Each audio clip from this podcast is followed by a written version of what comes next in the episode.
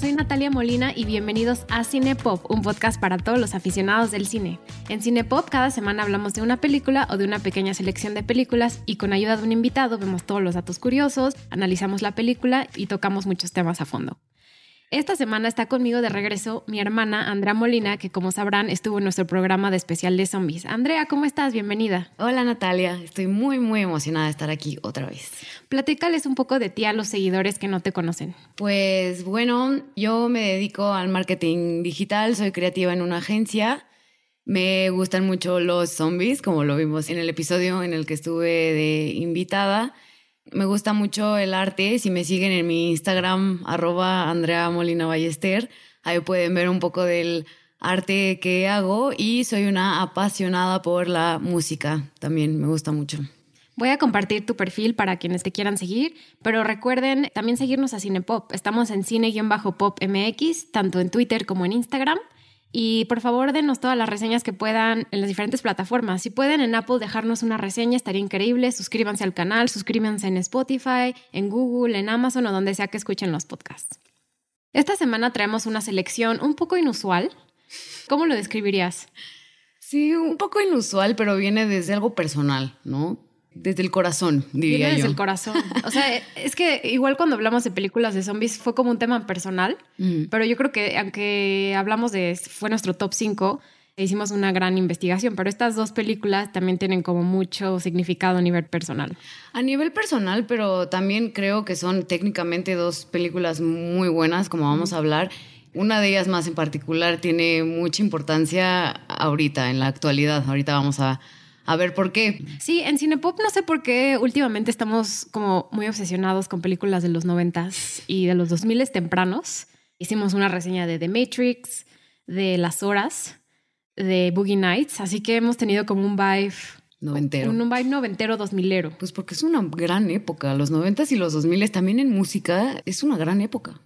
Sin más ni menos, por favor, introdúcenos las películas de hoy. Hoy vamos a hablar de dos de mis películas favoritas en este mundo mundial, que son El Quinto Elemento y Doce Monos. Exactamente, vamos a hablar de dos películas. Y estas dos películas, o sea, ustedes que nos están escuchando podrían decir por qué escogieron estas dos películas para hablar de ellas en un mismo programa. Hay varias razones y vamos a abordarlas conforme pase el programa. Pero podemos introducir un poco por qué decidimos vincular estas dos películas. Primero me gustaría decir a nivel personal por qué elegir estas dos películas, ¿no? Porque cuando tú me dijiste como quieres volver a venir al programa, todo, yo te dije sí y hay que hacer estas películas y luego luego me dijiste va. El quinto elemento creo que fácilmente la pudimos ver 1856 veces porque mi papá está obsesionado con esta película. Crecimos con ella y creo que nos acompañó durante toda nuestra niñez, adolescencia y bueno, hasta ahorita, ¿no? Yo la sigo viendo con mi papá cada cierto tiempo y la disfruto mucho. Igual 12 monos, nos las ponía desde que éramos muy chiquitas, incluso demasiado chiquitas como para entender lo que estábamos viendo. Y pues bueno, un poco por eso se convirtieron en una de mis películas favoritas, pero ahora, ¿qué tienen en común estas dos películas, Natalia? Pues antes que nada, el actor.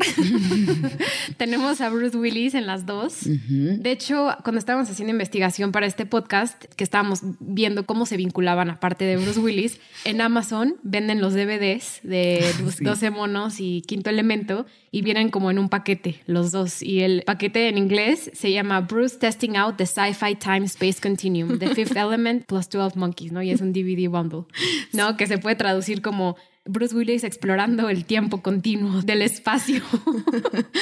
Pues lo ligaron bien, si te- o sea, sí es una temática que tienen en común, además de otras ¿eh? que me gustaría mencionar más adelante.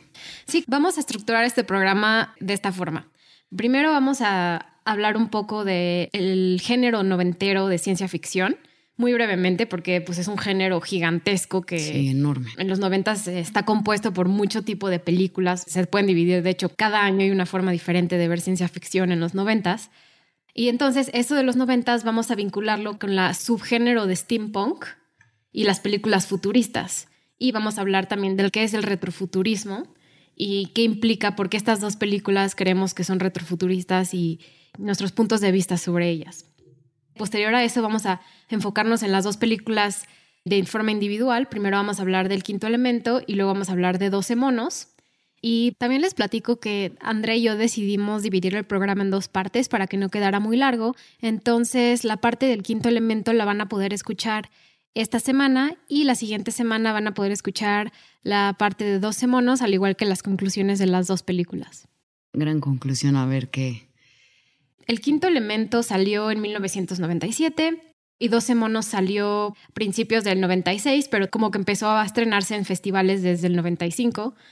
Salió el 29 de diciembre de 1995 y se estrenó más a nivel mundial en el 96. De hecho, la película se grabó a principios del 95 en Filadelfia y en Baltimore, pero es una película que podremos decir que está como entre el 95 y el 96 y el quinto elemento es el 97. Entonces, la verdad, están muy cercanas las fechas de estreno de estas dos películas. Sí, muy cercanas. ¿Qué pasa en los noventas? Es algo que ya hemos hablado en Cinepop algunas veces, ¿no? Como los noventas es un periodo de transición histórico. Obviamente hay muchos acontecimientos que pasan durante esta época, pero los 90 está como un poco en un vacío, porque principios de los 90 termina la Guerra Fría, cae el muro de Berlín, entonces las diferentes ideologías de capitalismo, consumismo, como que empiezan a permear no solo la cultura americana, pero también a, nivel mundial. Y entonces también el 2000 iba a traer un nuevo milenio, un cambio de época bastante interesante y al mismo tiempo la tecnología empieza a estar más presente en la vida de todas las personas. O sea, antes era como algo que, como los cambios tecnológicos podía verse más a nivel gubernamental o podía verse una escala mucho más mayor, pero en, los noventas como que empezamos a ver celulares, beepers, ¿no? Como que empieza a, estar más presente al nivel individual. Exacto, como en el, día a día, ¿no? Incluso en, en la moda lo empiezas a ver, se incluyen los colores metálicos en la moda en los 90 y a principios de los 2000 y es cuando empieza ya la gente a tener los Discmans y todos estos este, aparatos tecnológicos y ya son parte como del día a día de las personas, ¿no? Sí, exacto, que es un tema muy importante en nuestras dos películas. Y estos eventos políticos sociales obviamente afectan a la cultura y es algo que yo siempre menciono, ¿no? La cultura nunca miente de la política y de lo que estaba sucediendo. Entonces, como es un momento de la historia que estuvo en medio de dos momentos históricos muy importantes, que es la caída del muro de Berlín y los ataques del 11 de septiembre, es una época que muchas personas como consideran que está como al vacío.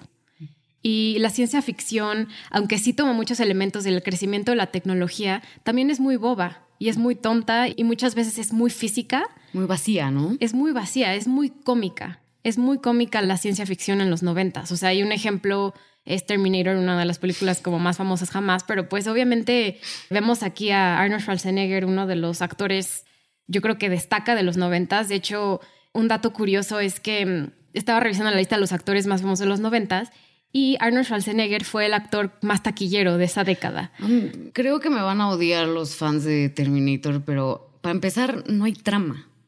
Y es mucho lo que dices de este género sci-fi noventero. En realidad la historia no era lo importante. Lo importante es este hombre, mitad máquina, mitad hombre, que viene a destruir el mundo, ¿no? Y ya. Aparte, también tenemos la película de Total Recall, mm. grabada aquí en México, de hecho que, eh, o sea, es una muy buena historia, pero es otra forma de hacer ciencia ficción de como lo vimos en los ochentas, ¿no? Es algo que involucra mucho más la actuación física y un poco historias que no hacen mucho sentido, o sea, bastante em, cómicas. Pues es que aquí ya tienes un factor importante, que vamos a hablar un poco más adelante de eso, que es eh, los efectos especiales, Ya tenemos una tecnología muchísimo más avanzada, entonces siento que los directores y productores dicen, pues a la fregada la historia, vamos a concentrarnos en los efectos especiales, en el pum pum, la pistola y lo demás no importa. Quiero preguntarte, Bruce Willis, ¿en qué lugar crees que cae de los actores con más películas taquilleras de los noventas? Lo que ya mencionaron, Schwarzenegger, creo que todas sus películas recaudaron un billón 954 mil millones de dólares, o para decirlo de forma correcta, un mil de millones 954 mil 624. Ese es lo que más recaudó fue Arnold Schwarzenegger. El segundo es Will Smith. Oh, porque tenemos Men in Black, tenemos Día de la Independencia. Y Bruce Willis cae en número tres. Bruce Willis, también eh, actor extremadamente famoso por sus películas de acción, pero en los noventas es cuando decide tomar este papel como en ciencia ficción.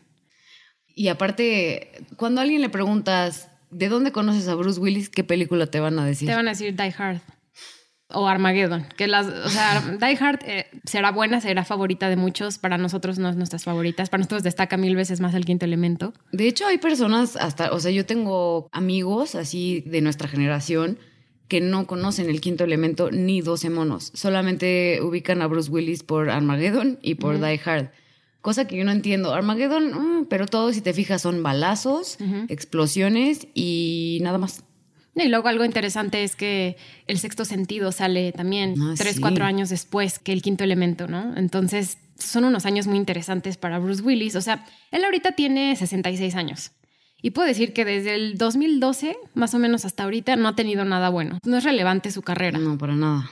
Para No nada. es relevante como lo fue en ese momento. Su última buena película, podría decir que salió en 2012, que es Looper, también una película de ciencia ficción, que si no han visto les recomiendo ampliamente. También sale Joseph Gordon-Levitt.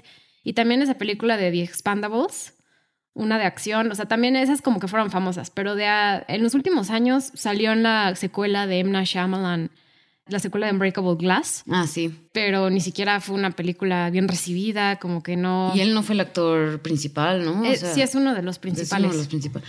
Yo no, la verdad no lo he visto en nada importante en los últimos años. Además de que para mí nunca ha sido una así de los mis actores favoritos. No. Lo que sí creo es que estas dos películas y El Sexto Sentido son las únicas películas que ha hecho donde su personaje es un personaje hecho y derecho, ¿no? O sea, construido, no solamente es un vato que nunca se muere, ¿no? Como en Die Hard.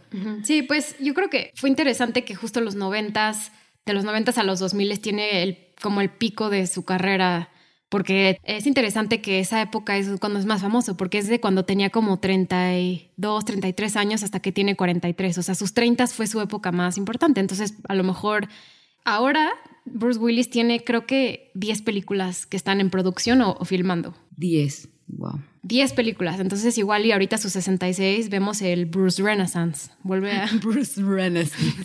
Quizás a, a sus Va a 60s renacer de va las renacer. cenizas. Puede ser, o sea, tiene una película que se llama mm, Midnight in Switchgrass. Parece que puede estar buena. Entonces, vamos a ver lo que pasa en los siguientes dos años. Igual y hay renacimiento de Bruce Willis. Además, o sea, la verdad es buen actor. Más adelante vamos a hablarlo, pero vean estas. No, yo creo que define una época, define los noventas. O sea, así, igual como Arnold Schwarzenegger, yo podría decir que incluso Bruce Willis tiene más relevancia que Arnold Schwarzenegger ahora, porque Arnold Schwarzenegger ya no es un actor, o sea, se transformó a política, fue gobernador, o sea, ya no tiene la misma relevancia cultural como lo tuvo en ese momento. Además, Pero- él solo fue Terminator, ¿no? Por lo que entiendo, Arnold Schwarzenegger. O sea, sí tiene muchas otras películas.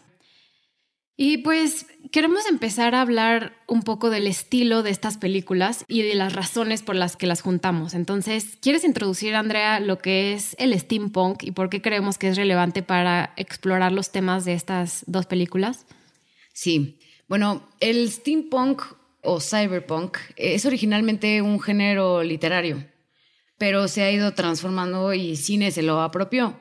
Es un género de ciencia ficción y es totalmente distópico y presenta un futuro no tan lejano, muy tangible, en la que la sociedad ya está controlada, gran parte de la sociedad ya está controlada por la tecnología y además está controlada de una forma mm, negativa, ¿no? O sea, que el mundo no es un mundo feliz, sino es un mundo decaído, en el que el ser humano empieza a mostrarse cada vez menos competente y más necesitado de la máquina, y se vuelve un híbrido el humano con la máquina, ¿no? Y el cyberpunk o el steampunk también retrata mucho como un deterioro de las normas sociales. Y es un género muy padre, a, a mi parecer, porque cuando nosotros vemos películas de este género, hay algunos ejemplos como Mad Max y Waterworld, que son mundos que te puedes imaginar perfecto a ti viviendo ahí, ¿no? O sea, o el mundo en el que vivimos ahorita, lo podemos imaginar perfecto en unos años de que si se acaba el agua, cómo sería el mundo ahorita, o, si se inunda el mundo, cómo viviríamos ahorita, o falta de gasolina, o que se acabe el petróleo, o vete- cosas súper tangibles. A mí eso es lo que me gusta, ¿no? A mí las distopías me encantan porque soy muy, no sé, muy oscura. Y si te pones a pensar, ¿no? ¿Qué pasaría si? Y este, el cyberpunk es un poco el qué pasaría si combinado con una estética, ¿no? La estética del cyberpunk es súper importante. El quinto elemento, a mi parecer, es una combinación perfecta. Por cierto, ya va a haber spoilers de Quinto Elemento y 12 Monkeys de 12 super, monos. Super spoiler alert. Además de que salieron hace años. Entonces, o sea. Vean, 12 monos está en Netflix. Y el quinto elemento está en Prime. Sí, creo que está en Prime y también la pueden rentar en YouTube.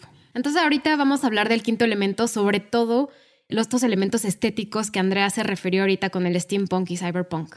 Justo el universo del quinto elemento, ¿no? A mí se me hace una combinación perfecta de retrofuturismo y steampunk, pero le agregas un toquecito de cyberpunk, que es otro como subgénero, porque el steampunk es un poco como máquina, como ferrocarril, como... Sí, tiene muchos elementos que vienen de Inglaterra y de la época victoriana. Exactamente.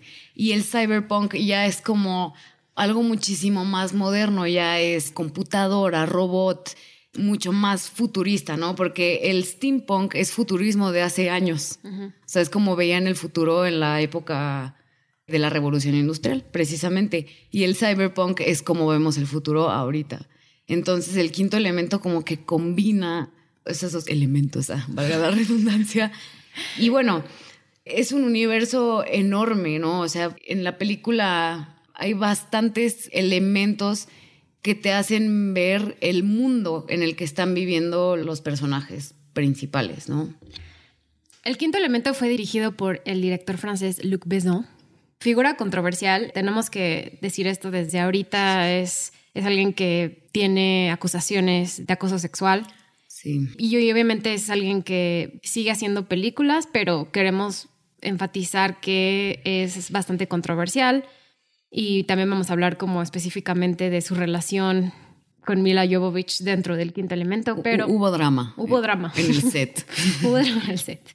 La película salió en 1997 y no sé si esto sea dato curioso o no, pero no es una película americana, es una película francesa producida por el estudio Gaumont Film Company, que es la productora más antigua del mundo, por si no lo sabían. Ah, yo no lo sabía, mm, sí, es una compañía y productora distribuida francesa, fundada en 1895, fue hecho por un señor que se llamaba Léon Gaumont, que era un ingeniero convertido en inventor.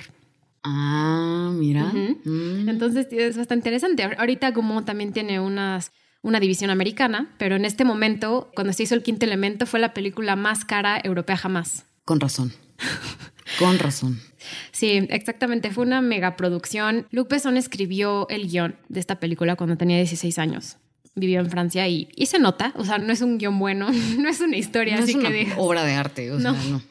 No, lo interesante es lo visual, lo que logró hacer con esta película. De hecho, la escribió, la intentó hacer, no se pudo. Hizo la película de Leon the Professional, también una película con temas como extremadamente conflictivos, pero hizo Leon the Professional y les gustó tanto que decidieron darle el dinero. Invertir. Invertirle en el quinto elemento, ¿no? Pero ya tenía planeado el quinto elemento desde mucho tiempo antes. Entonces fue como su...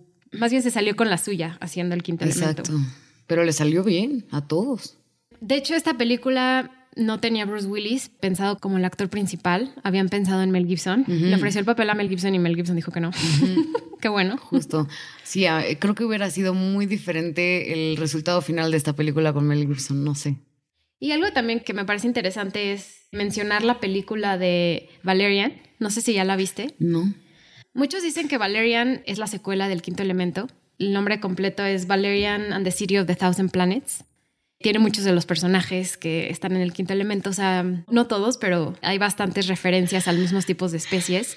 Y también Valerian, que de hecho una de las actrices es Rihanna, otra es Cara Delevingne, también se convirtió en una de las películas más caras francesas jamás. Híjole, a mí, no sé, le tengo tanto miedo a las secuelas que, bueno, no es técnicamente una segunda parte de la historia de Corbin Dallas y Lilu, pero me dan miedo las secuelas de las películas que me gustan mucho. La verdad es que me han llegado a arruinar. Lo bueno es que Valerian es, no es la misma historia, no son los mismos personajes, pero está como dentro del mismo universo cinemático. Eso está increíble. Creo que le voy a dar una oportunidad. Ok. Sí, yo es una película controversial, no a muchos le gustan. A mí sí me gustó bastante. Se me hizo una película muy divertida y, como salir un poco de las películas de ciencia ficción americanas, Valerian está buena. Ok. Vamos a hacer una premisa de la historia. No vamos a meternos a contar la historia detallada como quizás lo hacemos en otros podcasts, porque nos gustaría más hablar de los temas en general. Pues la premisa básica es la siguiente.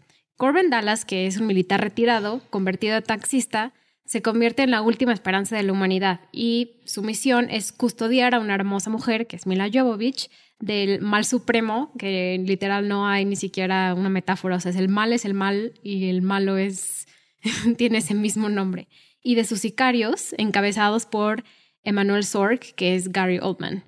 Bruce Willis y Mila Jovovich emprenden en una aventura juntos y es todos los eventos que vemos desenvueltos en esta película. La historia bastante Bruce Willis, ¿no? Voy a salvar al mundo. Prácticamente Corbin Dallas salva al mundo del mal con un arma, que es el quinto elemento, que es el amor, obviamente, que es Lilu. Pero a mí, en lo personal, lo que me gusta de, esta película no es la historia, no es el final, es eh, el mundo, el universo el del quinto elemento, o sea, lo visual, lo que ves. Cuando se conocen Corbin y Lilu, ellos se conocen cuando él está manejando su taxi, ¿no? Todo ya es en el año, ¿qué? 2259. Ya estamos viendo un Nueva York del futuro, ¿no? Y a mí me parece bastante interesante. El arte visual y conceptual de la película lo crearon dos este, artistas y ilustradores franceses también, que es Jean Giraud, o no sé cómo se dice, y Jean-Claude Messier que son dos ilustradores que trabajan juntos y diseñaron todo el concepto de cómo se iba a ver ese Nueva York y cómo se iba a ver pues el taxi donde vive Corbin Dallas, todo el concepto visual, ¿no? del quinto elemento. Y pues a mí lo que me gusta es que la estética de la ciudad, de la ropa, del mundo, es que es muy creíble, muy palpable, o sea, como que sí te imaginas que el futuro va a ser así, ¿no? A mí eso es lo que me atrapa de esa película. Mezcla la modernidad lo contemporáneo, el art deco, como con una tecnología que ya conocemos y un futurismo loco, pero que no se sale de nuestra propia realidad. O sea, toda la tecnología que vemos ya existe y no está muy alejada de la realidad, para nada alejada de la realidad. Sí, el world building o la creación de mundos realmente es espectacular. O sea, el diseño de producción yo creo que es uno de los atributos de Luc Besson como director.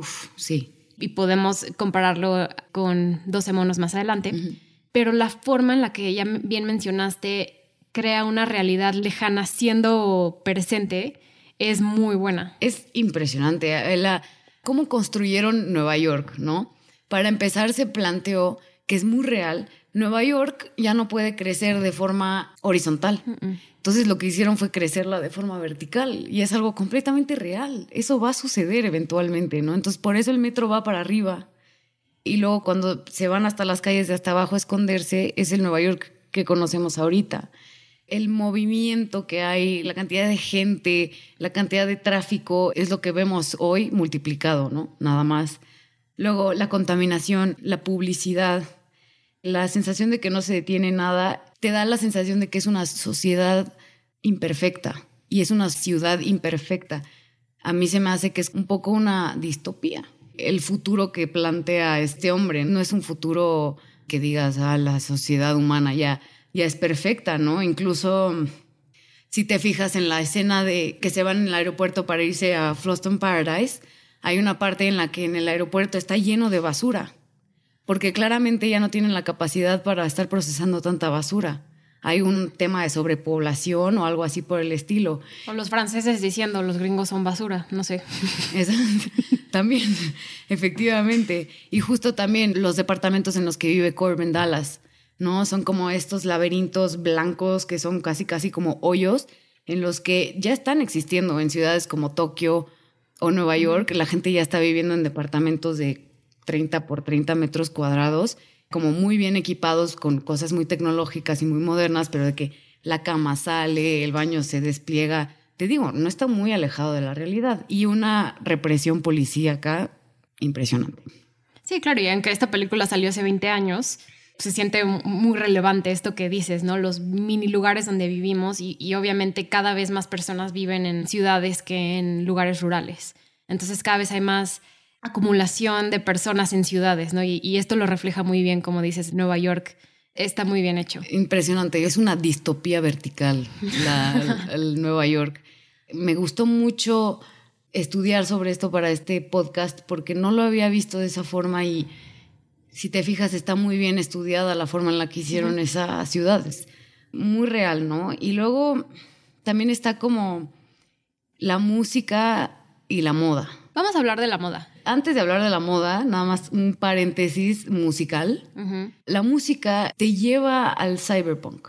Te tengo que decir que a mí la música del quinto elemento no me parece. A mí me nada- o sea, no me parece relevante, no me llamó la atención. ¿Te acuerdas? Estábamos viendo la película juntas y de repente hay una escena donde pusimos Shazam a una canción que era como una canción árabe. India, O ¿no? sea, así, así.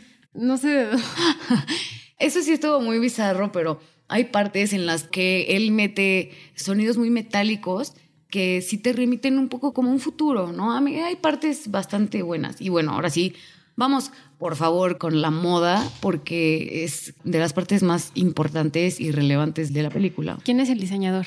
Jean-Paul Gaultier. Así es, Jean-Paul Gaultier diseñó todo el vestuario del quinto elemento.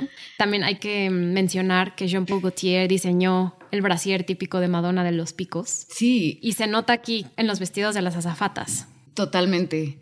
Además, el outfit de Lilu, que es como de las cosas más icónicas de la película, o sea, tú ves estas bandas blancas que se ven de lo más X del mundo Está mundial. súper diseñado. Está súper O sea, el diseñado. calzón perfecto, Sí.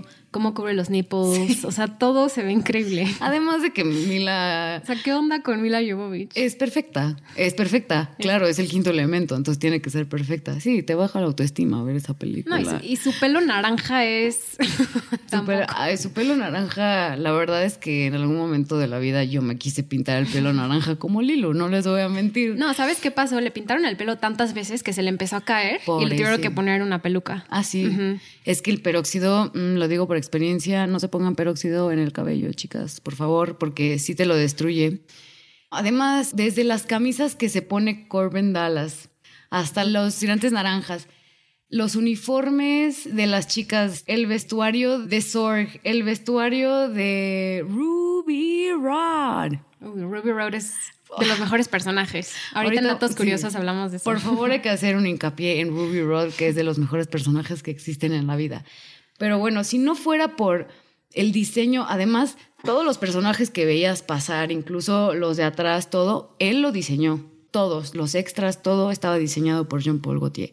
Y esa estética, la estética en la ropa, también aporta a este universo cyberpunk soso para que termine de amarrar y te metas por completo a este universo quinto elemento. No, y algo que me gusta mucho del vestuario también es que es bastante fluido. O sea, no hay características como de hombre-mujer. Mm, Tanto, o sea, sí. Lilu trae una camisa blanca con tirantes, pero también Corbin trae la camisa naranja. O sea, no hay exactamente una estética que defina como un sexo dentro de las diferentes personajes.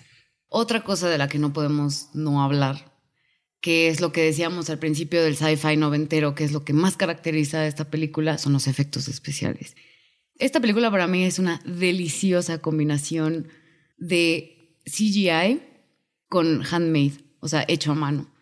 Combinación y o transición, ¿eh? Porque justo como mencionábamos, el buen CGI es cuando empieza en los noventas. Y para el quinto elemento sí se usó para ciertas escenas, pero en su mayoría todo fue hecho a mano. Y a mí, o sea, por favor, si ven la película, véanla mentalizados a que todo fue hecho a mano y les va a cambiar la experiencia de cómo ven la película.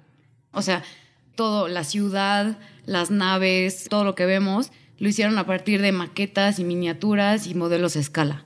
Todo lo hicieron a mano. Fue más o menos un equipo de 80 personas y lo filmaron durante cinco meses, todas las escenas como de, no sé, todo lo de la ciudad y del taxi y todo, y también lo de Floston Paradise, todas las escenas de efectos especiales. Luego, por ejemplo, cuando explota el crucero de Floston Paradise, esto es como un mini dato curioso, quisieron hacer una explosión real del modelo que tenían a escala, o sea, era un modelo enorme, y la explosión llegó a tal grado que casi se quema la mitad del estudio. Wow.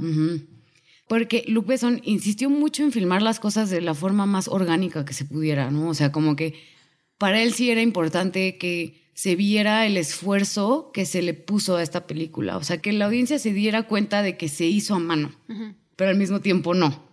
Y la película se grabó en los Pinewood Studios, ¿no? En Inglaterra. Creo que era el mismo escenario donde, bueno, construyeron encima del escenario de James Bond. De James Bond y también, si no me equivoco, hay un dato curioso que te quería decir desde que empezamos a investigar esta película. Los Mondoshiwan, que son los, uno de las especies de aliens que hay en el universo. Son los protectores del quinto elemento que ni siquiera son tan buenos protectores. Bueno, de todos los elementos. De todos los elementos. ¿Y cómo se llaman los otros, los, los malos? Los Mangalores. Los Mangalores. Los mecanismos mecatrónicos que usaron para hacer todos esos bichos los reutilizaron para hacer cosas de Star Wars, de la amenaza fantasma de 1999. ¿Tú también lo sabías? Sí, también lo sabía. investigamos las dos. Bueno, mira, nos encontramos con el mismo. Bueno, al menos reciclados de monstruos. Eh, sí, exacto. Eco-friendly. Eco-friendly, sí, aparte, ¿no? Esos bichos que usan en la película están muy bien hechos. Fue mitad mecanismos electrónicos, mitad maquillaje. Eran muchísimos maquillistas que iban todos los días a caracterizar. Fue un trabajo de muchísimas personas y se notó. Además, creo que es una película que ha envejecido súper bien. O sea, tú la ves ahorita y parece que la hicieron hace cinco años. A mi opinión, ¿eh? O sea, en cuanto a efectos especiales, está súper bien mantenida. O sea, lo hicieron muy bien. Tu opinión igual y sale un poco como controversial, porque mucha gente no le gusta tanto. Sí, ya. A nosotros obviamente sí, pero no está categorizada como una de las obras maestras de ciencia ficción. O sea, es más una película de culto. Es muy mi humilde opinión, ¿eh? O sea, no conocedora de cine opinión. Aparte, la película, tuvo un presupuesto bastante alto. 90 millones, que es bastante, por eso fue la película más cara en ese momento en Francia y recaudó 263 millones de dólares. Lo interesante es que no fue como de las películas más taquilleras de la época. Creo que en ese año, en el 97, fue el número 28 a nivel mundial de taquillas. La primera siendo Titanic por muchísimo. Luego Bean, de Mr. Bean, fue número 2. Mm, ¿Lo puedes creer? Eso habla mucho de la Men in Black, 3 y The Lost World Jurassic Park, o sea, la 2 de Jurassic Park. Es que, bueno, si te pones a comparar, entiendo por qué pero a mí... Pero por eso yo creo que se ha transformado más de culto. Se me ha hecho más película que a la gente le gusta ya cuando salió en DVD. O sea, como que tardó, sí fue exitosa en ese momento, pero tardó en agarrar. Es como un buen vino. Es, es, como un buen vino. Con los años solo va agarrando como más sabor. O sea, se pone mejor, según yo. La escena del principio, cuando llegan los Mandochiwan a Egipto, esa escena no me gusta porque Egipto parece Disney. Ya, obviamente. no me encantó ese Era un set de cartón, ¿no? Y curiosamente sale Luke Perry solo en esa escena. Ah, sí, sí. Y está, en los créditos está como los actores principales. Y yo, ¿por qué pusieron a Luke Perry? O sea, sí es buen actor y estaba muy guapo en los noventas, pero... ¿Y por qué sale solo 15 minutos? No, 15, sale 5 minutos al principio. Es el ayudante del profesor. A lo mejor costó muy caro. y nada más lo querían meter para poner su nombre para que niñas de 90210 lo dijeran, ah, Luke Perry, voy a ver esa película. Y luego solo saliera ah, cinco claro. Pero seguro la pusieron y dijeron, ah, esto no es algo que me gusta a mí. Gracias.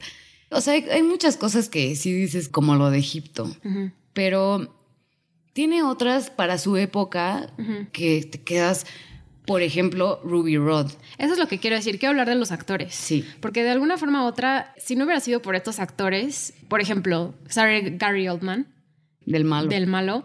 Y yo creo que de verdad es de las actuaciones más espectaculares que nos ha dado Gary Oldman. Yo también lo creo.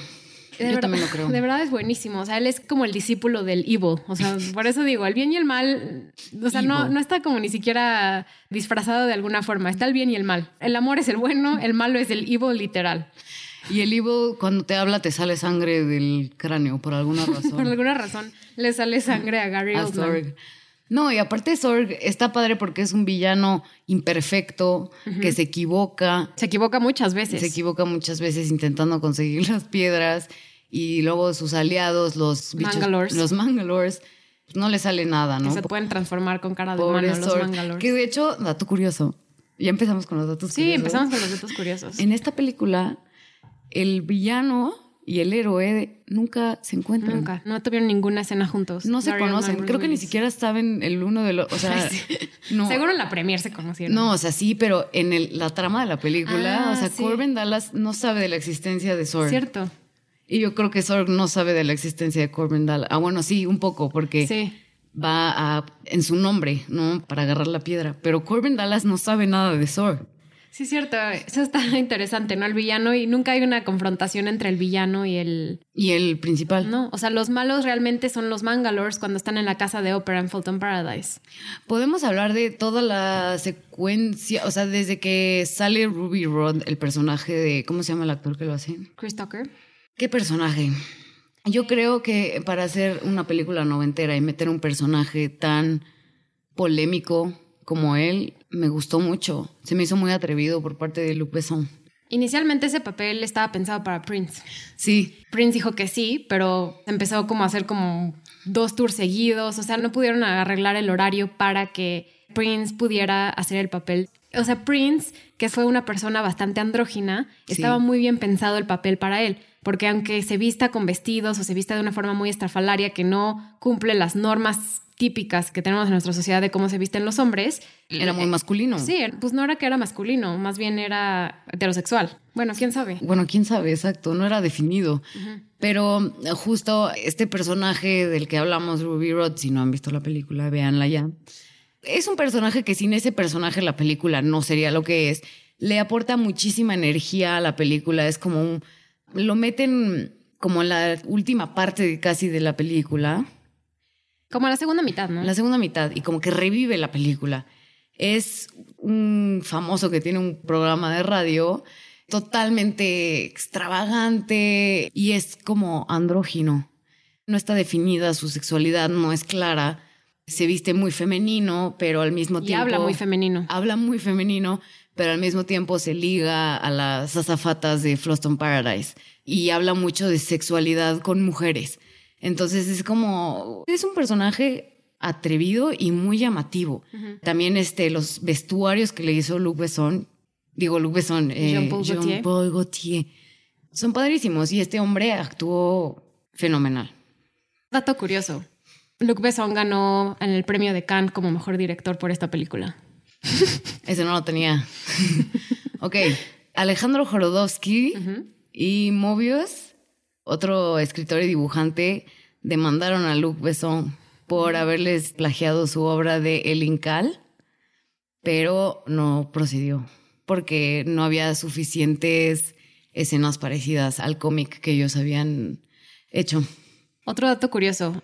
Luc Besson estaba casado con la actriz que protagoniza La Diva, la mujer esta que está increíble su vestuario todo de azul. Azul. Y es la protectora de los cuatro elementos, es la, digamos, yo la veo como un ser místico a la diva, pero era una actriz llamada Maywin Levesco, que si no sabían, Luc Besson se casó con ella cuando tenía 16 años.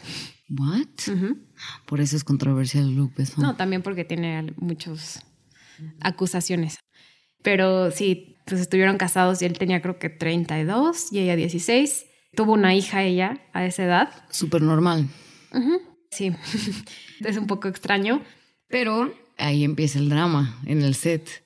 En el momento en el que castean a Mila Jovovich para. Bueno, al principio, de hecho, cuando hacen el casting para Mila Jovovich, dicen las malas lenguas que como que estaba súper nerviosa, que llegó súper maquillada y como que a Luke Besson como que no le latió. Y luego creo que se la encontró en un bar o algo así y ella ya estaba como menos maquillada y como más suelta y obviamente pues le gustó, ¿no? Eso es lo que... Empezaron su amorío en el set y se divorció de Maywin Levesco, este Luke Besson teniendo una affair con Mila Jovovich. Se casaron ocho meses después del estreno de la película y su matrimonio duró dos años. Pero aquí está un poco un dato curioso de una escena medio de celos de la ex, de la que hizo Diva.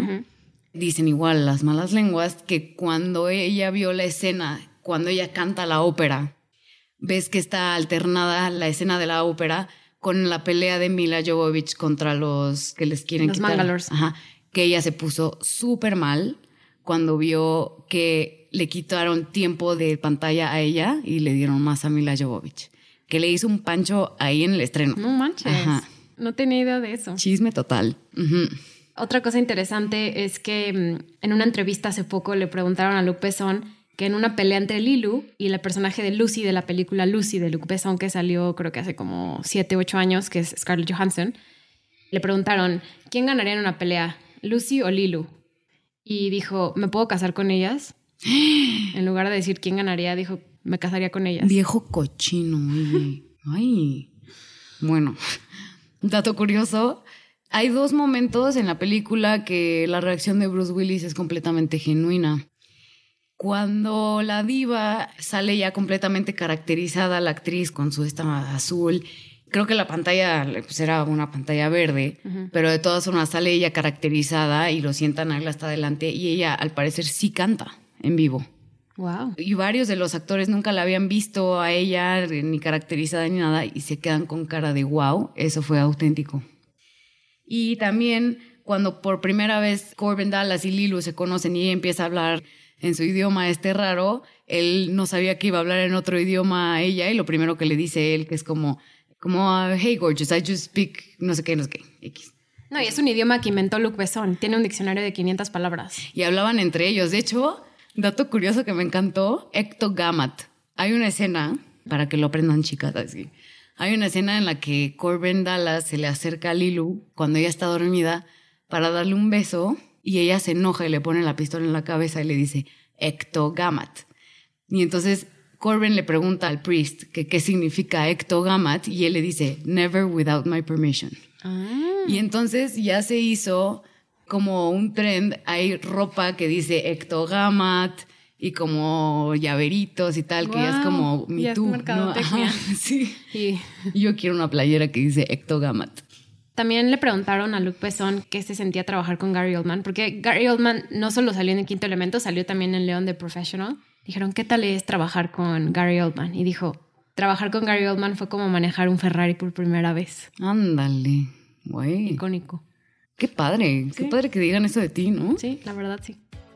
Pues vamos a concluir el programa por hoy. Lo vamos a dividir en dos partes, como ya mencionamos al principio, porque al final la plática fue muy extensa y son dos películas que nos gustan bastante, entonces preferimos dividirlas en dos. Entonces, por ahora, muchas gracias por escucharnos. Esperen la parte 2 Exacto, la estar- próxima semana. Va a estar muy buena. Y pues quiero agradecerle a Andrea por estar en esta primera parte del programa y te vemos en la segunda parte, Andrea. Gracias a ti, ya estoy muy emocionada por esta segunda parte, Natalia. Nos vemos pronto. Bye, gracias. Bye.